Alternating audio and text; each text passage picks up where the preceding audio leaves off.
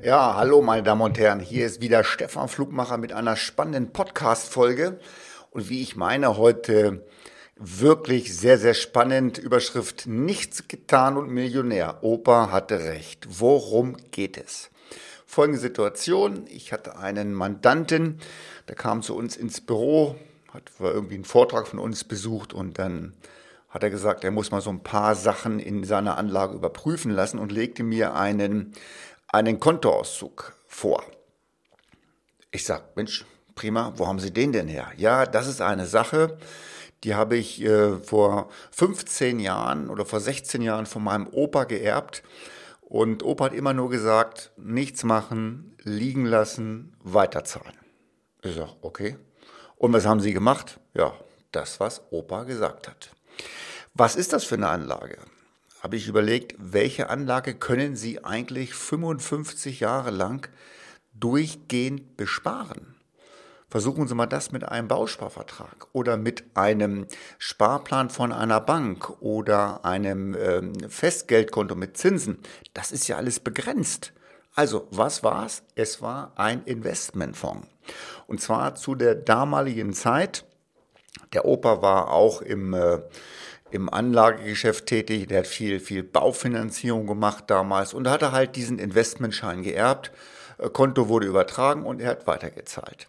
Der Name wird Ihnen nicht sagen, gibt es heute noch Pioneer. Pioneer ist eine Fondsgesellschaft.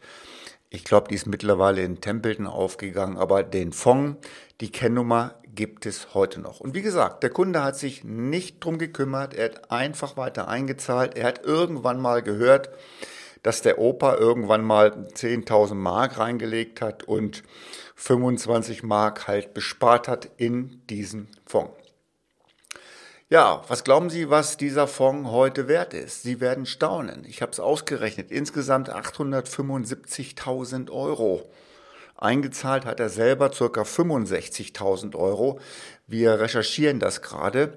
Und glauben Sie mir, dieser Mandant hat null Ahnung vom Kapitalmarkt. Ganz einfacher Handwerker, kennt sich damit überhaupt nicht aus. Er hat es einfach nur liegen lassen. Und wie gesagt, Opa sagt, zahle es einfach weiter. Ich glaube, wenn er beraten worden wäre in der Zwischenzeit, hätte er das schon längst, längst aufgelöst. Also, was soll uns diese Story einfach sagen?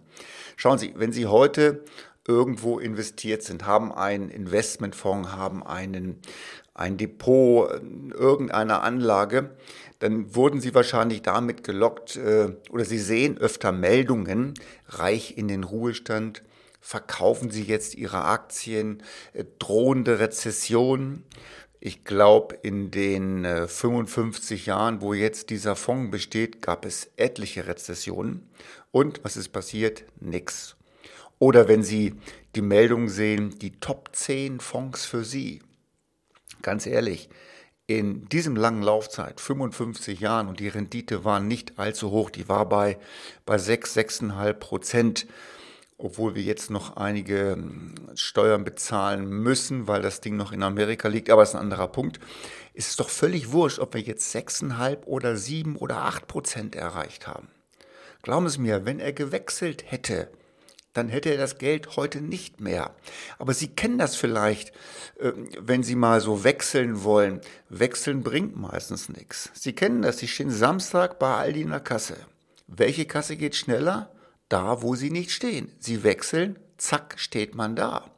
Auf der Autobahn, Spurwechsel. Gefühlt geht es recht schneller. Sie wechseln die Fahrbahn, plops, stehen Sie dort. Also bleiben Sie einfach der ganzen Geschichte treu und sie fahren meistens immer richtig. Ja, jetzt werde ich immer wieder gefragt, was ist denn jetzt der beste Anlagehorizont für mein Geld? Dazu ein kurzes Beispiel. Das fragte mich der Mandant auch mit seinem, mit seinem Investmentfonds, der jetzt 57 Jahre alt ist. Wie lange soll er denn noch anlegen? Ja, was meinen Sie? Soll er das Geld rausholen? Soll er es drin lassen? Ich habe ihm gesagt, lassen Sie es momentan so, wie es ist. Warum? Er hat ja von jetzt an immer noch 30, wenn es gut geht, 40 Jahre vor sich. Und er kann doch jederzeit aus seinem Fonds Gelder entnehmen. Was glauben Sie, wie groß die Panik wäre, wenn diese 895.000 Euro jetzt auf seinem Girokonto wäre? Machen Sie mal das Experiment. Zahlen Sie mal auf Ihr Girokonto 500.000 Euro ein. So haben Sie noch nicht erlebt, wie sich Ihr Banker bei Ihnen meldet. Also, hier einfach liegen lassen das Ganze, wir können es immer noch später ändern. Ähm, dann eine weitere Frage, Herr Flugmacher, was kann ich noch besser machen bei meinen Anlagen? Also, wenn Sie eine, eine Strategie haben, die langfristig ausgelegt ist, und die sollte eigentlich immer weltweit ausgelegt werden, Sie sollten weltweit die Chancen einfach nutzen. Sie können den Markt nicht überlisten. Sie müssen oder sollten einfach die Marktrendite in den verschiedenen Anlageklassen, also Beispiel, Immobilien erzielen Sie 3, 3,5 Prozent. Aktien langfristig liegen Sie so bei 6 bis 8 Prozent. Festverzinsliche Wertpapiere momentan 1, 1,2 Prozent. Das sind die, die Dimensionen der verschiedenen Anlageklassen. Und Sie können, es gibt keinen, der uns bewiesen hat in den letzten 25 Jahren, der besser ist als diese ganzen Anlageklassen. Sie müssen einfach akzeptieren, wenn Sie eine schwankungsarme Anlage haben, wie zum Beispiel festverzinsliche oder Immobilien, da wird nichts passieren. Ja, aber auch nicht nach oben. Und mit Aktien, mit Aktienfonds können Sie das Ganze ein bisschen aufpeppen. Ich vergleiche das immer mit so einer gesunden Mischung. Wenn Sie heute reines Morphium spritzen, dann fallen Sie tot um, weil Morphium ist ein Gift. Wenn Sie aber das Ganze im vernünftiges Verhältnis setzen, dann hilft Ihnen Morphium, die Schmerzen zu vermeiden. Nichts anderes machen wir. Also, meine Tipps zum Ende. Streuen Sie weltweit.